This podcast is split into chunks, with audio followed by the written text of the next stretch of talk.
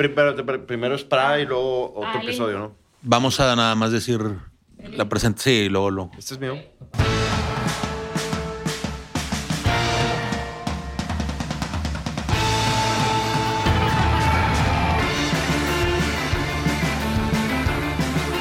Bienvenidos a todos a un nuevo episodio en esta la mejor frecuencia auditiva en el mundo del vino y el buen vivir. Esto es The Wine Connection por el champán de los podcasts. Estamos aquí con la brillante Daniela Garza, Hola. el capo, el capo de Tutti Cap, el capo de Tutti Capi, Humberto Falcón. Hola. Y el mercader de vinos irreverente Diego de la Peña. Hello. Yo soy Miguel Ferriño. Yo soy Miguel Ferriño y el día de hoy tenemos un episodio entrevista. ¿Con quién vamos a hablar el día de hoy, Humberto? Con Diego Corradi, un veronés de nacimiento que lleva cerca de 15 años eh, trabajando con, con Graziano Pra en la bodega Pra. Él está encargado de toda la parte de exportación, pero muchas veces los, los, los export managers llegan eh, de otras industrias y en el caso de, de Diego, pues es algo que viene, viene es, es, del pueblo, conoce la zona, conoce los vinos, es alguien que está embebido en la cultura de, de los vinos de, de Véneto y vamos a hablar con él, nos va a platicar un poco sobre los vinos, la filosofía, vamos a probar eh, algunos de sus vinos. Perfecto. Bueno, antes le recordamos a todos nuestros escuchas, si por favor pueden reitearnos, no sean gachos, con cinco, cinco estrellas a este, su programa favorito. No sé, eso nos ayuda a llegar a más personas y poder compartir esta pasión que tenemos por el mundo del vino. Antes de conectarnos eh, vía satélite con el señor Diego Tutocayo. Mi tocayo. Ahora quiero que nos comentes, Diego, el lunes recién tenemos eh, a los finalistas del Super Bowl. Tus opiniones. Les dije a todos, les dije. Yo dije, la cantaste. El Desde famoso hace- te lo dije. Eh, te lo dije y se te lo iba a mandar ayer. Desde hace. Desde mm, toda la. Dije, la temporada va a llegar San Francisco y Kansas City. Y va a ganar San Francisco. Muy bien, pero del, del Pero- de pero- ayer opinas algo además de eso. Eh, que Detroit, pues es Detroit. Fombleó. Fumbleó. Eh, los leones son los leones. Como Leones. decimos por ahí. Leones es leones, caray. Son muy bien. Yo creo que a lo mejor van a regresar por ahí del al NFC Championship, quizás. Pero algo que me dio risa es que hay un jugador, un safety ahí, el número dos, que se llama CJ Garner Johnson, Ah, ex Santos. ex, ex Saint y luego ex Eagle. Lo corrieron, ya lo corrieron de, de los Saints, lo corrieron de los Eagles y ahorita lo van a correr de los Lions. Pero cuando se iba a acabar el segundo cuarto, Se le haciendo- burlando. Sí, le estaba haciendo así al público en, en San Francisco. Waving y Y más bien eso dije, ya van a valer madre. Y más porque ese güey es muy... Sal. Es, sí, es, está saladísimo. Y es un cáncer de locker room, entonces pues, lo van a correr. y ya. Pero yo creo que San Francisco va a ganar el Super Bowl. No, no. Además, además cometió, cometió este penalties, ¿verdad? Garner Johnson. Garner Johnson y luego Y el un touchdown se lo tiraron a él. y yo, sí, sí, sí. Hizo un penalti muy malo de, de Hizo pegándole al rival, este, burlándose. Eh, pegó, le golpeó, o sea, hubo un golpe, creo. Y luego hubo... Le dio un pechito, pero, pero era de burla. Sí, y luego una busted coverage que se la tiraron a él y pues, Se lo, se lo comieron. como siempre. ¿Qué vinos eso- crees que, que probemos ahorita con la gente de Pra, Humberto? Eh, Staforte. Staforte 2018 es un suave DOC, suave, de uva garganega. Yo siempre decía garganega, pero Garganega. Gar- garganega. Y luego el- Y Staforte, ya nos platicará más Diego, estilo, suelos, eh, vinificación. Pero para mí es, es uno de los values de esta empresa, el, el Staforte de Pra. Es un, es un vino blanco súper completo. Luego, Montegrande, que ya es más selección de parcela, algo ya de, de- de lías y crianza. Y un ripazo tinto. Uf. Se llama Morandina. A ver Grandes cómo nos vinos. va. Vino fuerte para comenzar el lunes, la semana. A ver si es así, tan amplio como usualmente son. Lo único bueno de que, de que perdieron los Leones, porque me dio mucho tristeza, la verdad. Bueno, el, el, coach, el, el coach era ex, ex, ¿cómo se dice? Assistant head coach de Saints hace dos años. Dan Campbell. Dan Campbell y, y era tight end de y Saints. Fue, y fue coach interno de Miami. Y también fue Cuando se fue Phil, Philbin. ¿Hace Después de, después de Philbin, uy, como hace 10 años. Sí. Porque fue Lion, luego fue Giant, luego fue Saint, y luego se retiró con, no sé con quién se retiró, con Detroit, y luego Miami, y terminó de asistente de Sean Payton. Se hubiera quedado en Nueva Orleans. él. Pero bueno.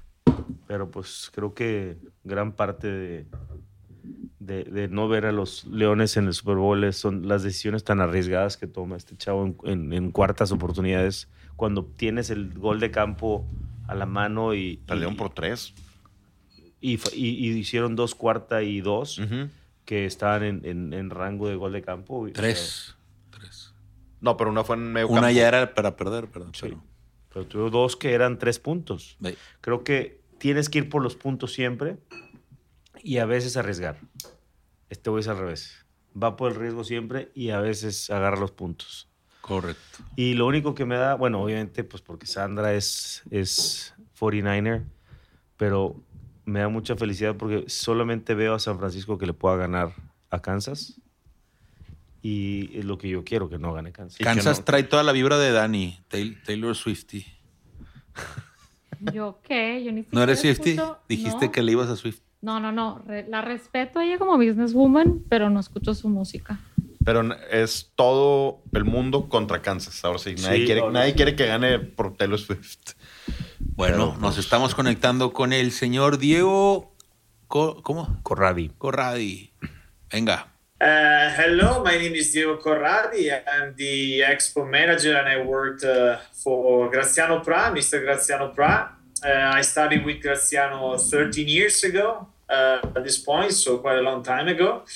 And I'm originally from the town of Verona. So uh, when it comes to Pra, we are talking of the two about the two main uh, and most historical wine region of the northeast of Italy, of the Veneto, the area of Soave when it comes to the white wines, and the area of Valpolicella for the most traditional reds, Valpolicella and Amarone wines, of course.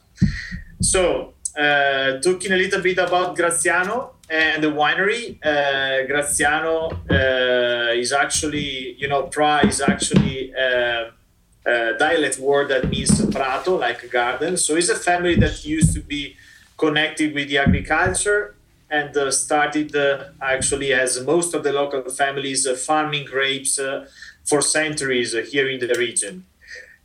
Graziano decided here in Soave to start making his own wine in 1983.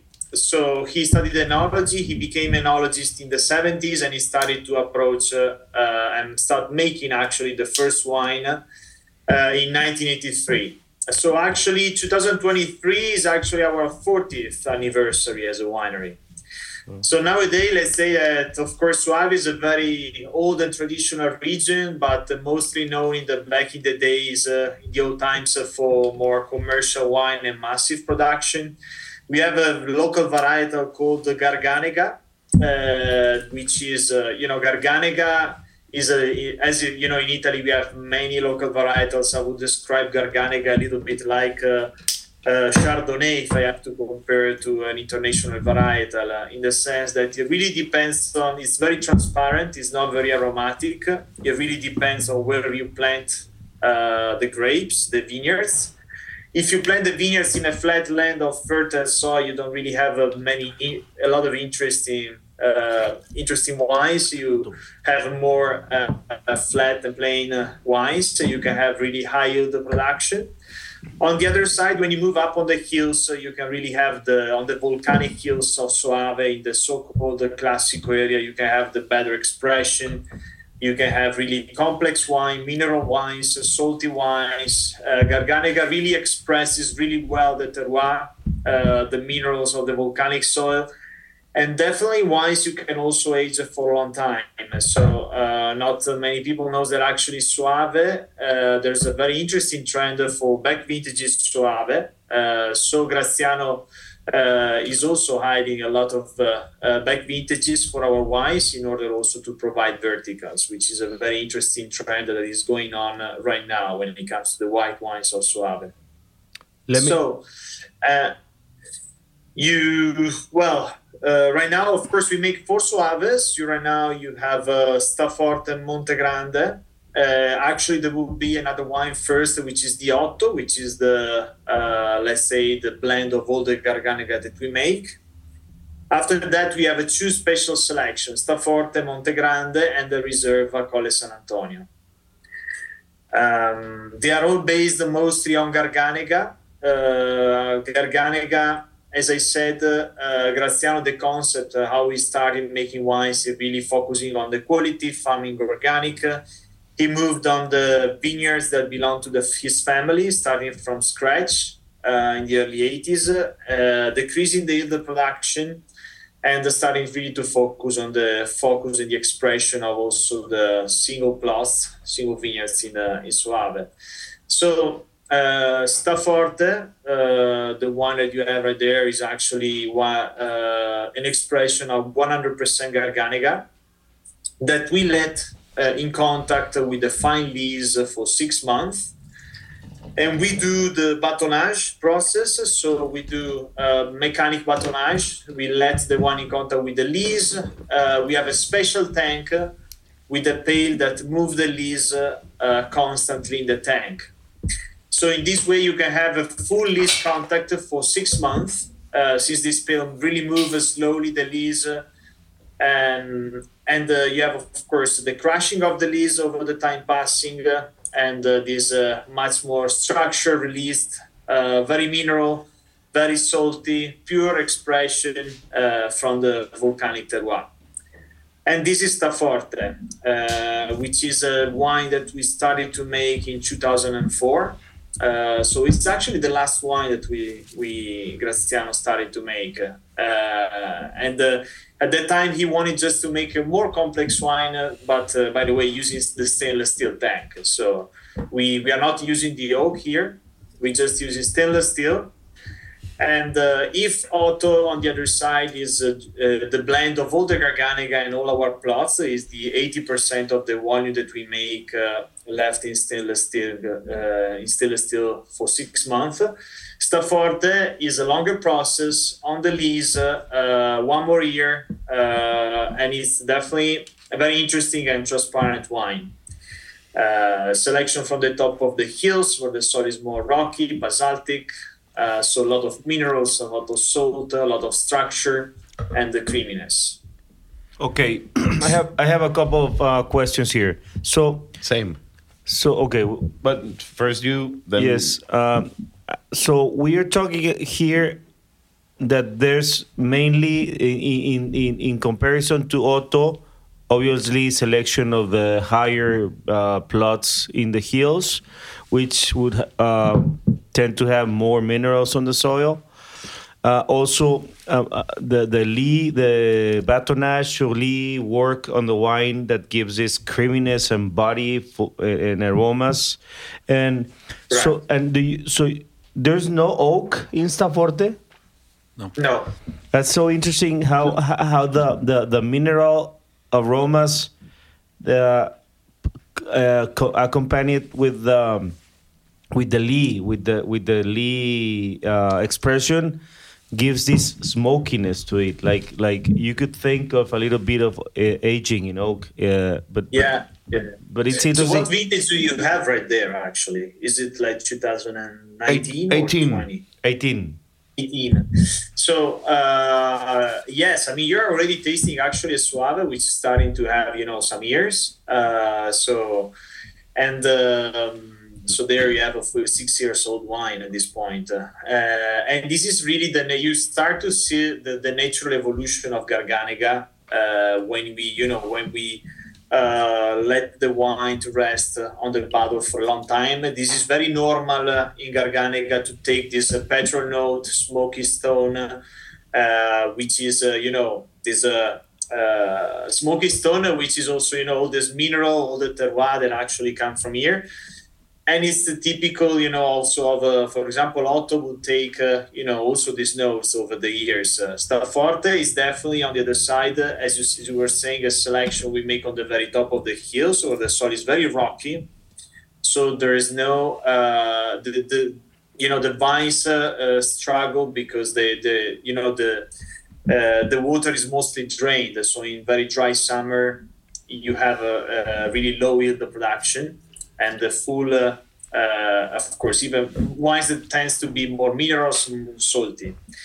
Uh, yes, what you feel like now, and of course, the structure is given by the full uh, contact of the batonnage, and you have to consider that over six months the lees start to get crushed in the wine. And this process of batonnage, which is kind of innovation that Graziano brought in our land, in our region in uh, 2004, is mechanic. So it's very gentle. There is a tail at the bottom, and as soon as the lees come down, the bâtonnet just moves just once per hour. So the movement is very slow, and it goes on for six months for a very long time. So yes, yeah, Staforte I think is a very uh, great example. And 2010 was a vintage. Uh, which was a, a kind of balance, kind of similar to 2020 not very fresh vintage, but not even very hot and dry. It was quite rainy during the summer. Diego, uh, this is Diego again. Um, I have a, a question and something to say about the wine. First of all, uh, how, how do you say when when we have the same name in Italian? Eh, abbiamo, eh, abbiamo lo stesso nome. oh, it, there's no, there's not a word. There's, there's, A word. We say tocayo. no, like, how do you say? Excuse me, in Spanish? Tocayo. If we both have the same name, we call each other tocayo. You don't refer to yeah by the name. Just call them tocayo, which is a noun. No, No, I don't think we non have ci it, sono actually. niente all'italiano. Uh, yeah, no, no, in Italian. I'm thinking about that in Italian. The one I would say like idem or. Okay, yeah. sorry, I But- don't. Uh, okay. So No, Diego, no, are sorry. you from the? By the No. way, uh, how old are you actually? Are you pretty much my same age, or you also belong to? The you know in Italy we have a lot of Diego coming from the 80s, you know, because we had Maradona in Naples. I- I'm I was really born in related to that, but I was born in 87, 1987. What? Okay. Yeah, so okay, one, I mean, one year 86 after actually, the championship. pretty. Uh, actually, his name is Diego Armando. No, no, no, that, that's not true. I can play like him though, May- maybe. So, uh, Diego, the, the wine you said that um, that Garganega, you feel it like a little bit of uh, like a if you had to say an international varietal, you said Chardonnay, but I'm feeling this wine with almost six years old or six years old. Uh, I feel it very different. It's super sharp, super good acidity, and I feel it more like uh, it reminded me uh, more like um, Melon de Bourgogne, like um, a very high end uh, Muscadet, but much more floral, much Okay. more uh, fruitier than Muscadet. Not not that. Um, uh, neutral. It, it's not neutral. It's very fruit driven, but very acidity. A lot of acidity and a lot of uh, shell, like yeah, shell, crushed shells. A lot of mineralities, which leads me to a question uh, that it's a very discussed question. How do you feel in in the winemaking process? How do you feel the minerality gets to the vine and through the vine to the wine.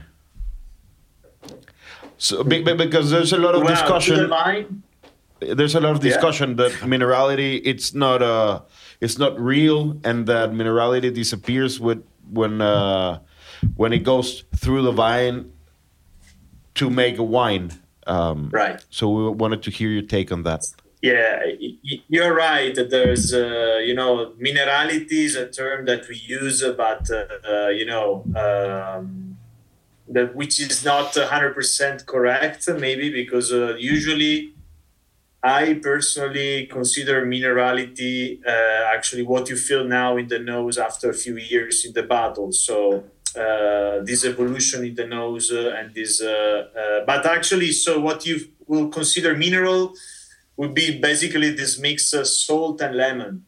I would say. So, what is the the minerals I consider, I, I would say, you know, to make things easy, uh, I say I t- talk about Chardonnay just because Chardonnay is a very transparent varietal that is not very aromatic. Uh, that can be, you know, when it, even because we have a lot of uh, different ways also and different uh, wine makings here in the region. Uh, we have a trend of malolactic with Garganega, we have uh, batonnage, we have uh, evolution on oak, evolution in stainless steel. So producers here uh, play quite a lot also in this way. Um, when uh, you talk to me about minerality, uh, of course, uh, it's the water. Then is the rain that brings back from the soil uh, the minerals to the to the grape. So you need you need rain, you need water. Um, and uh, talking about Staforte, we are on the top of the hills, and many times we struggle a little bit because uh, in, we are having more and more of dry uh, summers in the past vintages, uh, and uh, so it's uh, it's getting a little bit harder, you know, to to make some volumes, even if low volumes, but you know, to make some some grapes in the winemaking, there's no really a lot you you will do. Uh, in the winemaking, you just uh, try here just to respect the fruit. To what we do, of course, all the winemaking we do is anaerobic. On Graziano style, we we avoid any contact with the oxygen uh, since we press the juice and uh, since we press the grapes and make the juice uh, till you open the bottle. So we try to be also with the technology uh, you know, to avoid any uh, contact with the oxygen. And this batonnage, mechanic batonnage system that we have, the real innovation of Staforte is that uh, the tank is always completely filled and sealed. So the, the grapes get crushed, the must goes into, and the juice goes into the tank, uh, which is, of course, uh, previously filtered but then it stays there in contact with the fine lees for six months and the tank is always completely filled. So there's no space for the oxygen. It's not like the manual batonnage where you open the tank or the barrel and you move manually the lees where you can have a problem of oxygen a content of oxygen. So this was a very innovative system graziano brought. And uh, uh, the main advantage on the other side is also that the batonneur moves uh, very slowly and doesn't shake the wine and uh, it's very all the process. So on the wine making i wouldn't say you know we do we really just uh, it's we, we really respect the juice we really respect the, the fruit.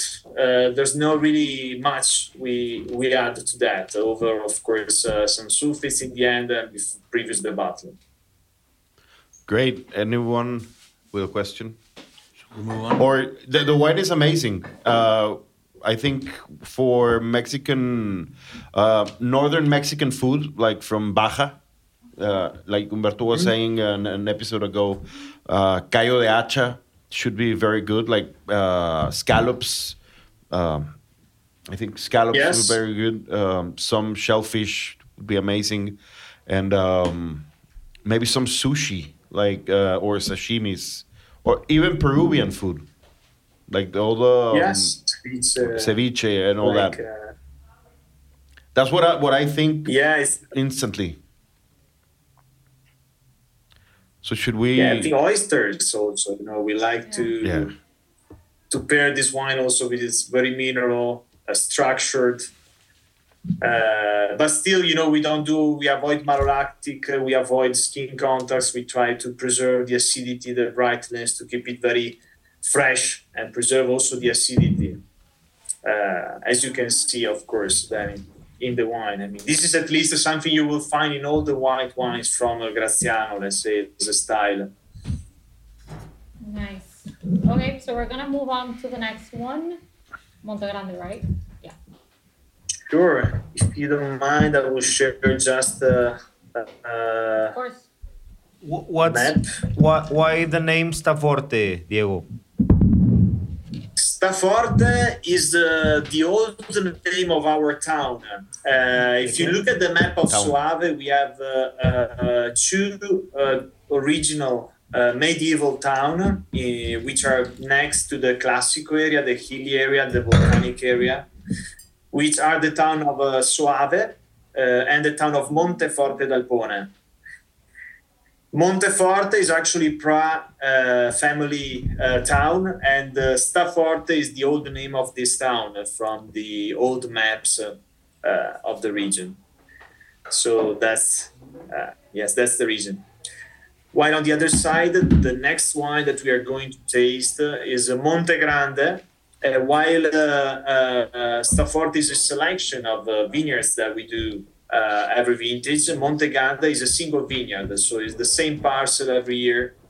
Uh, it's one of the oldest vineyards from the family, and uh, uh, actually uh, one of the previous cru of Soave, one of the previous single vineyards back from the late 80s. As you might know, nowadays in Soave we have an official list of uh, 33 uh, single vineyards and cru. Uh, of course, then uh, Monte Grande is, uh, is one of those. Uh, here we have actually also the second local varietal, which is a Trebbiano di Soave. Uh, I didn't tell you, but you know, in Soave we have uh, actually over Garganega, which must be at least the 70% uh, in the blend. We also have a Trebbiano di Soave, which is a second local var- varietal that can be maximum 30% of the blend. And this varietal actually carry the same DNA of uh, Trebbiano, uh, actually, excuse me, Verdicchio delle Marche. So it doesn't have anything to do with the other Trebbianos. And uh, on Monte Grande, we own uh, uh, one hectare of Trebbiano di Soave that we pick fresh and we blend for the 30% in the Monte Grande uh, wine. On the other side, uh, we prepare, uh, we have this system which is also unique uh, from Graziano, uh, which is called the shoot cut. And that Graziano uh, experienced and developed over the years for Garganega. And what we do basically here for Garganega to get more concentration in the grapes, in the beginning of the harvest, we cut the shoot and we let Garganega, the grapes, uh, to dry on top of the vines for four or five weeks. So this is a system that Graziano improved over the years. Uh, is a kind of a soft drying process, late harvest, a soft drying process.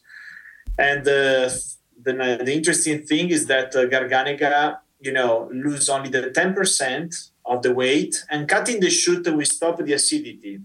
So the acidity, the acidity, by the way, get concentrated.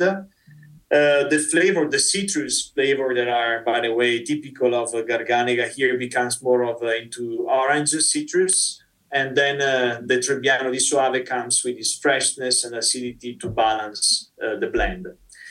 So concentrated Garganega, fresh Trebbiano, and 10 months uh, in big barrels here. So we use some oak here, uh, 3,000 liters casks. So big barrel, total production is about from 12 to 15,000 bottles. And definitely this is like the most historical and flagship uh, Soave, where we are actually focusing in order to store wine and uh, making verticals, which are actually we doing and selling uh, successfully. There is a very interesting, as a uh, as I was saying, trend about you know back vintages Soave. This one is 2018 as well. And uh, I feel it very, very much more complex, much more powerful. Uh, a little stone fruit too. Uh, some guava and more more tropical. Yeah, like a lot of the fruits that you said, very lem- lemon, lime, uh, citric, and then it goes to to more tropical, a, a more tropical style with the. L- I don't feel the, the oak that much. It's very subtle, but it's really really good. The wine it's very very expressive. Is this from? Sorry, I have to get in here. Uh, is this from the cutting of the shoot? Do you have like a photo of how it looks when the grapes are just lying there? Yes, I can, uh, but uh, no, I don't have the permission to share the screen. Well, otherwise, I can send you. Uh, I, I can't share my screen right now. I mean, you have the. You can allow me uh, if you want. I think you should double check. But it's a very interesting system. And here, you know, Graziano, uh, at that time in the late 80s, this was just a system also to achieve uh, higher uh, alcohol and get more concentration. You know, the drying process and appassimento method is a very traditional mm-hmm. Process in the, in the region. And also we have a sweet wine called Recioto di Soave, which is actually more older than Recioto della Valpolicella this was a cheaper way to get some concentration in Garganega. So you're right. The really Garganega turns more into orange, citrus, a little bit of tropical, uh, a little bit of more like apricot, uh, orange fruit. And then uh, the nice thing is, by the way, that keep really the tension and acidity uh, brought by Trebbiano. Over the years, we uh, changed a little bit, you know, in uh, more than 30 years, the way uh, we make it. Uh, now we're using in the past 12 years, we'll be using larger barrels, 3,000 liters cask. That just, you know, when we use the oak and we let the wine there sur lie, mostly, uh, we do it just for 10 months and in very large barrels that doesn't really uh, you know uh, overpower overwhelm the wine. The wine is suave and organic is very gentle.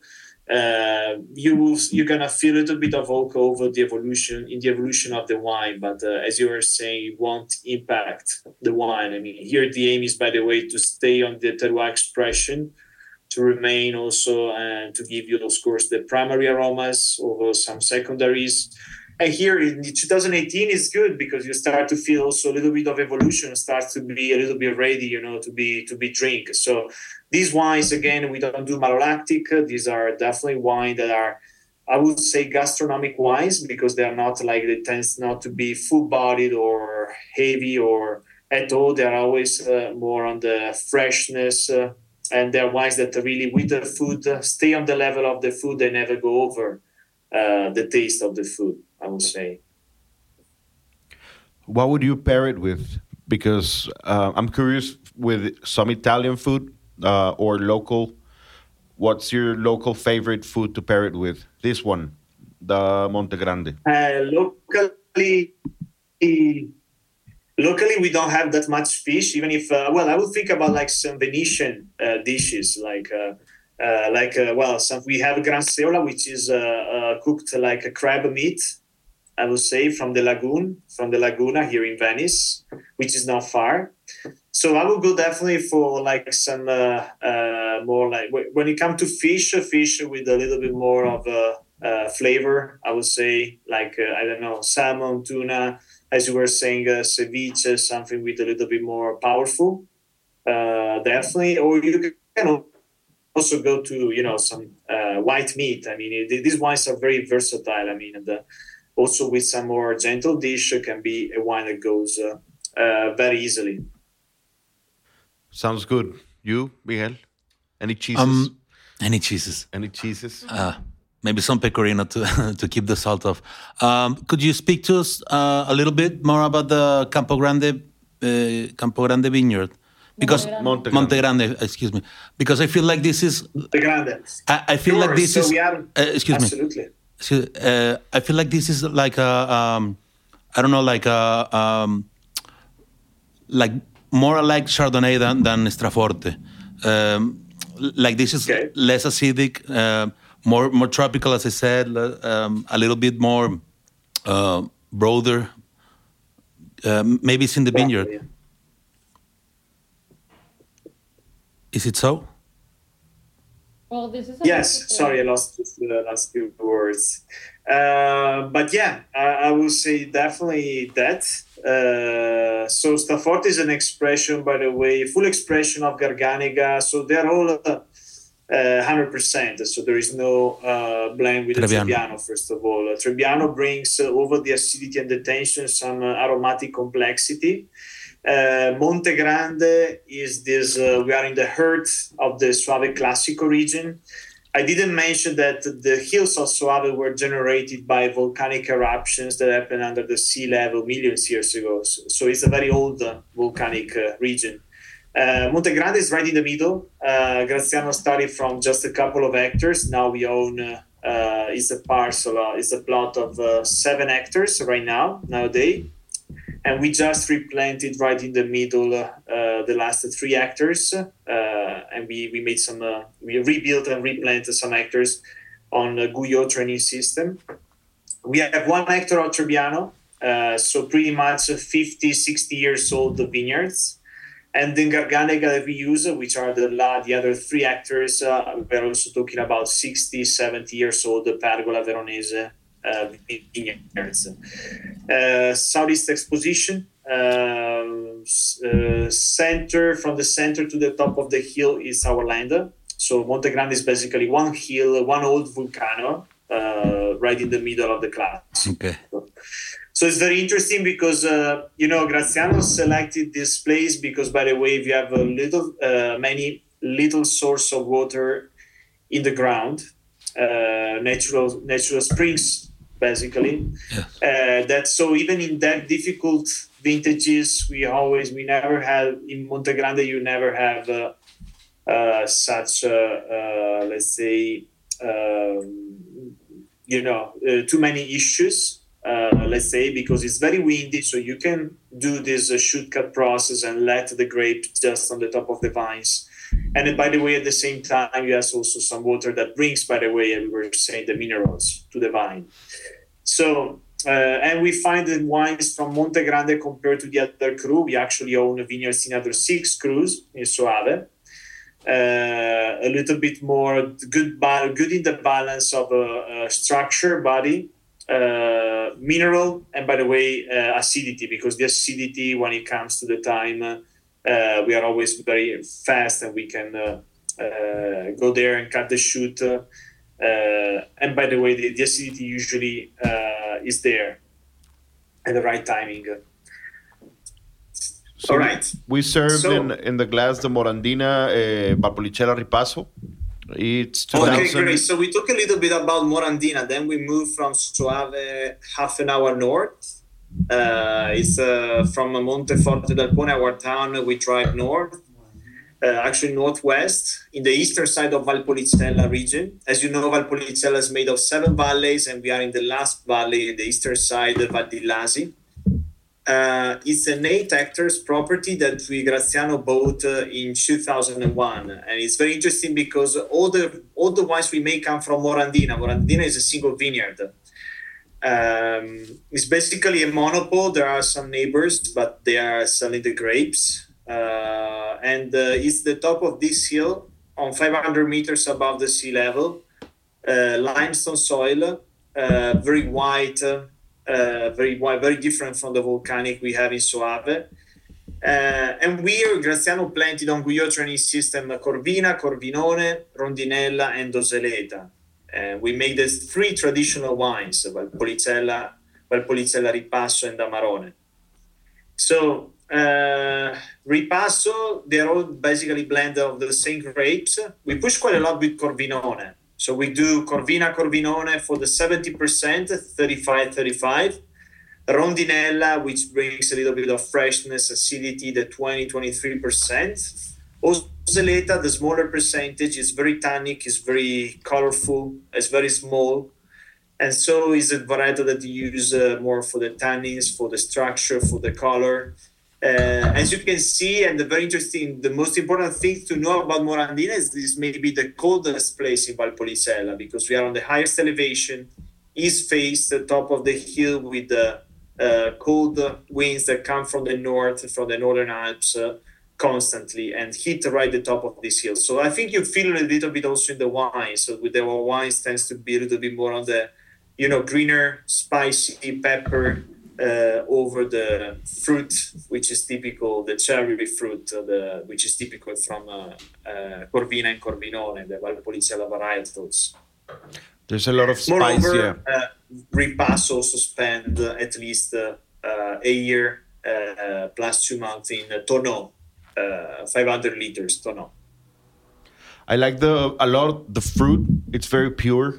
The like cherries, strawberries, cranberries, a lot of that, and then the spices that you mentioned, lots of pepper and bell pepper, uh, which like ground pepper, bell pepper, but with a very nice acidity.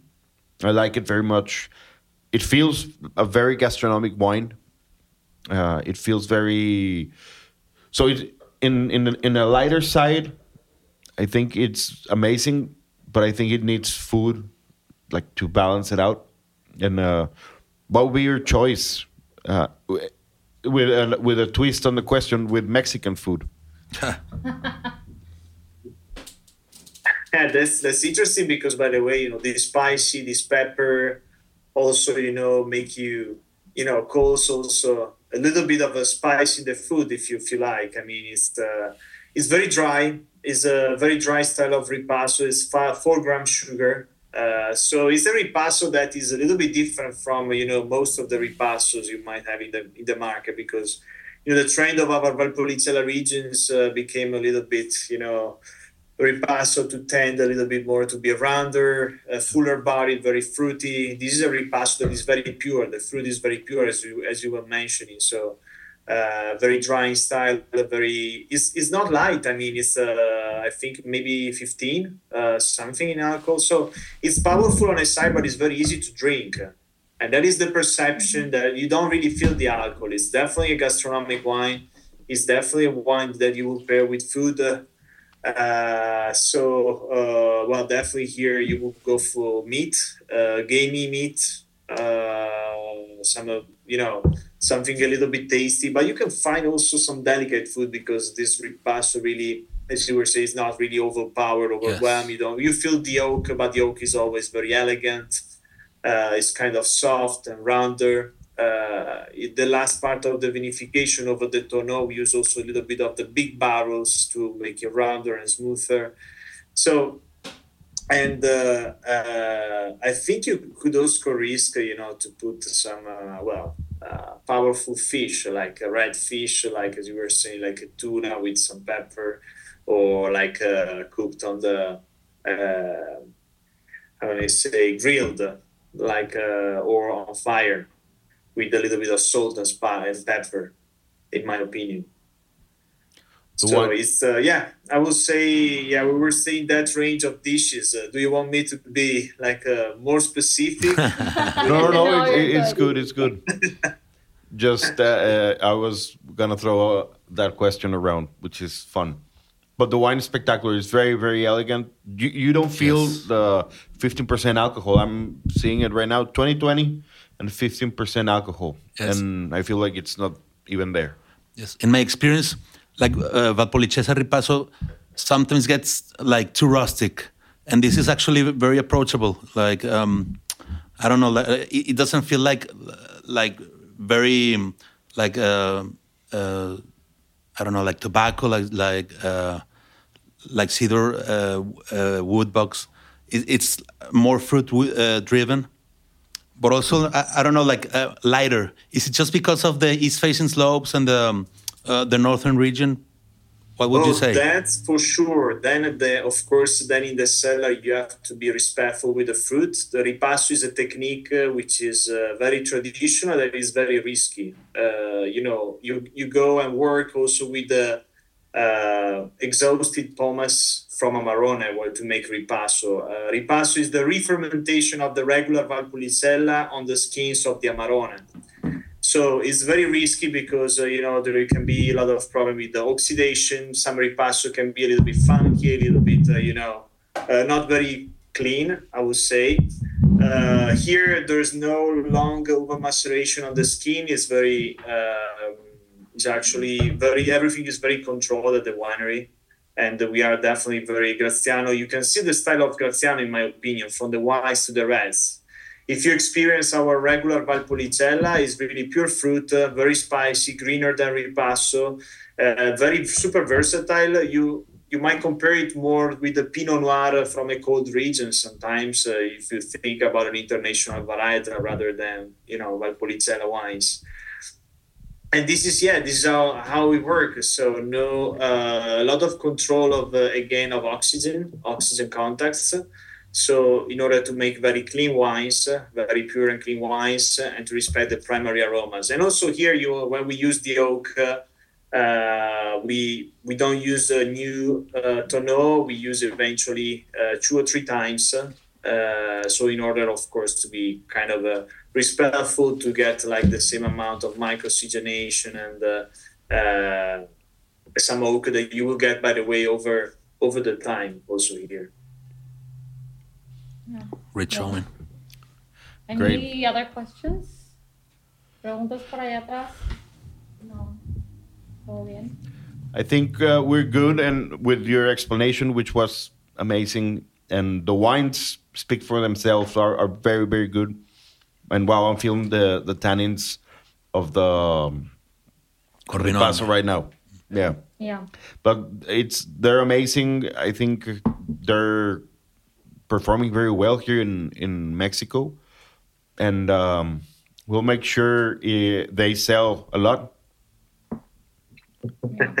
no, thank you guys. I mean, I know I'm, I'm sorry I have like such a tight, uh, uh, you know, uh, hour uh, to do that, but I'm glad we could manage also, you know, to do that uh, as soon as we could. And I hope uh, in the future I will share some photos. I will share some information.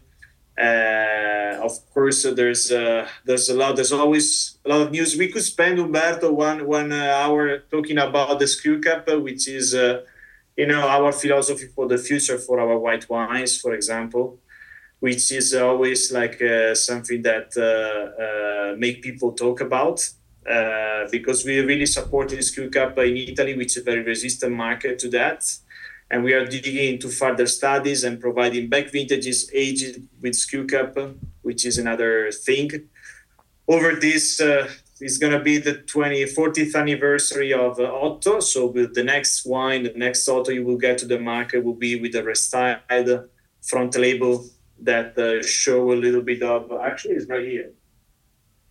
A little bit of the philosophy we are taking at the winery. Uh, so with uh, some insects and uh, flowers and bees, we are definitely planting bushes and flowers, improving biodiversity with the bees. So we have always a lot going on at the winery, and uh, I, I'm sure we have more time, you know, to do that again, uh, hopefully soon. Uh, but thank you, yeah, for taking some time and finding some time, uh, and finally also to see each other. Actually, we never had, had Yeah. a chance so far. Put the names and the faces together. and yeah, At so least, that you can see the, the team and well, part of the story. This is just a small part of it, and there's other areas. But well, thank you so much for your time, time guys uh, have a great day. Here is the end of the day. Actually i really have to run but uh, enjoy today. And yes looking forward to hear i, I will definitely follow then the podcast Yeah, Yeah. you'll like it uh, if you. Understand Spanish. Yes. i do i do actually i could have done it in spanish but it, it would have been taking more time than what it actually did so so i do a little bit of spanish i mean but i think yeah the first half an hour will be just to retake this, my spanish so yeah. it was not maybe the best for the podcast Muchas worries. gracias, Diego. Buenasera. Pues sí, gracias, Diego. Buonasera. Entonces. Diego, gracias Grazie molto, piccolo bambino. Ci vediamo dopo. Buonissimi vini. gracias. Hasta luego. Ciao. Chao. Bye bye. Luego. Chao. Te paso el, mi tocayo y qué buenos vinos.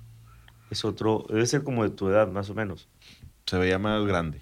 Ah, caray. Ah. es dos años más grande que tú. ¿Sí? Entonces se veía Sí. más grande. Ah, ¿sí? Es que me preguntó cuántos años Ah. de, eres de los ochentas o. No, pero en persona no, o sea, en persona se ve como de tu edad. Porque yo sí lo conozco en persona. ¿Y, Sí, está, pero- ¿Y está galán? Sí. No como yo, pero pues leve. Está bien. Hijo, esa risa, güey. ¿Cuál es esa risa? Esa. No, pues que a Daniela le gustan puros güeros, güeros austriacos de pelo chino, no sé, como. No sé. ¿Quién te dijo eso? ¿Quién? No sé, ah. ¿Cuándo? ¿Cuándo le has visto un austriaco güero? Era ah, ¿Cuándo no has visto un austriaco güero con pelo suizo, chino? Suizo. Eh, No era güero. Ah, bueno. Lo mismo. Es lo mismo. Bueno. Bueno, continúa. Este, no, buena onda. Es muy buena onda, Diego. Eh, lleva muchos años con, con los vinos de Praga. Eh, y algo que, bueno, ya no alcanzamos a cubrir fue todo el tema que traen con el Screw Cap, que ellos traen como una tecnología nueva. Luego nos va a contar en otro episodio. Y la verdad es que, o sea, sí, muy buenos los vinos y mejoran con edad los blancos. Mm. En- O sea, contra otros blancos que se van cayendo, estos van mejorado. Creo que aquí Miquel le puede corroborar lo mismo. Me da mucho la atención cómo, porque el primer vino, el Estraforte, es muy ácido, pero esa cremosidad es, es, como lo mencionó él, es puro batonage, puro tema de Elías y, y agarra complejidad. ¿no? Menciona que la garganega, garganega es una eh, variedad más neutral. A mí se me hace muy expresiva. Yo creo, ahí es donde estoy como Diego, pensando que, el, que la varietal se parece al melón de Borgón. Y creo que también un poco por el batonage, que es típico de que medio neutra, mineral, y lo ponen en, en las lías, como lo hacen allá en Muscadet. Entonces, sí me recordó un poquito de eso. Y ese es otro de los vinos blancos que envejece bien, se guarda bien. Entonces, sí, Sí. sí, me recordó eso. Este que tenemos cinco años y no se le ve que esté Cansado, cansado. para ¿no? nada. Nada. Yo creo que importante, re- o sea, de las cosas que yo rescato que me hablan de la bodega es el tema de lo anaeróbico. Escucharon que usó la palabra anaeróbico. Sin oxígeno. Un batonage, que ahorita lo dijiste, creo que siempre cuando hablemos de estos vinos hay que pensar que son batonage sin abrir el tanque, revolver las lías. Eh, son, son, este, son estos movimientos más por gravedad y por mecánicos sin, sin que haya intervención de oxígeno. Y yo, a mí sí me da mucho el tema de Chardonnay, la verdad. O sea, sí también sí les entiendo el, el, el- el- el melón de Borgón en, en- por estilo, por la acidez, por los días, pero, pero yo, a mí sí me dio Chardonnay cuando leí el Estaforte por primera vez aquí, ahorita, no primera vez, pero hoy, este, sí me dio mucho ese perfil y, y interesante encontrar lo ahumado, ¿verdad? O sea, ahumado y tú luego, luego cuando, cuando encuentras como la, la complejidad de las lías que da estos, estos aromas, este, como de, como de mantequilla, como aromas de, de cera, aromas de miel, y de repente lo, lo complementas con el humo que se siente, pues pareciera crianza en barrica, parece que tiene crianza en barrica, pero qué interesante que solamente lo mineral del suelo hace que, y la, la- evolución en botella, junto con, con el trabajo sobre Elías por seis meses, le dé esta, estas notas como de barrica. Campo Grande, pues ya un vino grande. ¿no? Monte Grande. Perdón, Yo también le mencioné así. Mm, ¿Quiere, ¿Por qué Campo Grande? Debe haber una Porque bebida así. hombre. Tú le dijiste Campo Grande. Pero no hay una, ya. no hay alguna Un- una un- referencia Un Rioja, que es, es- pero es Campo Viejo. No, Tal, tal vez hay algo por ahí que Monte Campo. nos programaron o es la simulación, no sé. Este. y bueno, pues ahorita estoy todavía en la copa con el ripazo. Que, es- que estaba espectacular, eh. Eh, parecía. Me dio a mí una onda medio norte, ródano. eh, inclusive es como un cirá ¿sí? bien Cornaz. también. Mm, San Josef puede ser hasta corrotí, mm, pero ligero, muy fresco, Es- bien gastronómico. Es muy fresco. Esos do- 15% de alcohol no se nota nada. Es muy fresco. Nada. Eso me impresionó por lo general. Me parecen que son muy, muy pasados los ripazos, me explico. Que está bien como para un- una última copa, pero este no, este está, no sé. Sí, un ripazo normalmente te puede cansar y este tiene una fresquedad y luego tiene demasiadas cosas pasando, demasiada fruta y luego tiene todavía el especiado y el, el peppery que también encuentras en Ródano. Está muy interesante, o sea, hay mucho pasando nariz y sí está tánico, requiere comida, Sí, pero a la vez está, no voy a decir suave, pero a la vez está suave. Está fresco, digamos. Ajá, está está fresco. Muy buena acidez. Sí. Muy bien, muy buen equilibrio, la verdad. Muy interesante eso. Por lo general, los, los viticultores le sacan la vuelta a exposiciones así al este o a vinos que se pueden hacer muy ácidos o, o muy, o verdes. Pero este yo creo que por la técnica del ripazo él sirve para balancear. Muy interesante todo el tema de. Bueno, aparte, mencionó que Morandín es monopolio. Sí. Y es- eso se me hizo bien interesante porque pues, es un Debe- lugar pequeñito. mencionó, creo que son tres hectáreas, ¿no? Algo así. Eh, no, eso estábamos hablando en el blanco. No Ok. pones atención, güey. Perdón, esa es la bebida. Es la bebida a las 11 de la mañana. De lunes. Lundi. Pues- Empezando bien la semana. Empezando bien la semana. Este es el episodio número 30 ya será. 30. 30. Necesitamos un, ¿Qué vamos a hacer para celebrar? necesitamos un Durán. ¿Tienes uno aquí? No. Lo- Se acabó la fiesta. Hijo. Estoy, Pues- bat- estoy batallando con un corcho de un maretito 2003 que estamos. No, el tre- ah, es 9. 21 años, qué bárbaro. Oye, bueno, perdón. Pues bueno, este episodio ha terminado. Nos vamos Así como, así. así como el sueño de los, Las de los esperanzas de los Leones. Detroit. Y, y- y de los Ravens, que qué mal jugó Lamar Jackson. Sí. Mal. Pues como siempre. Dicen No- que rigged. Nah, Se vio, se vio Yo- muy mal. Sí, muy mal. ¿Quién? Lamar Jackson. ¿Pero quién? ¿Quién? ¿Quién? Rigged. La gente decía que estaba rigged. No creo, no creo. Un, un podcast que escuchó dijo que rigged. ¿Cuál? El. Coffee with Scott Adams. A ver, le tumbaron muchos, bal- le soltaron muchos balones, Sí. la verdad. Y esa, y esa. No corrió nada, y siempre ese, corría. y ese pase, ese autopase que se dio. Eso estuvo bueno. Wow, cabrón. esa jugada y después el. el eh, ay, güey, de quién fue este. Eh, no fue Divo Samuel, no, el otro. El que le pega al defensivo. Ah, no, eso fue en el partido de Detroit Sí, no, no, contra. de San Francisco. Sí, que le pegó en la cara al defensor y le ¿Y fue Divo. Samuel o- No, Ayuk. A Brandon Ayuk. Ese Estuvo milagroso. Qué loco. Beto haber llorado y. Pues estuvo, estuvo bueno, pero pues bueno, así es, así es lo que es. El halftime del Super Bowl claramente no va dirigido a los que nos gusta la NFL, va hacia la gente que no le gusta la NFL, para atraer gente que es Usher. A mí me da igual. Creo que tiene una, una buena por ahí, pero a ver si nos aparece Taylor Swift. A cantar. Ajá, podría ser que pueda pasar, no sé. Muy Veremos bien. en dos semanas. Como decimos siempre, Gracias por estar allá, en el más allá. en el más allá. Gracias por estar aquí pudiendo estar allá. Adiós.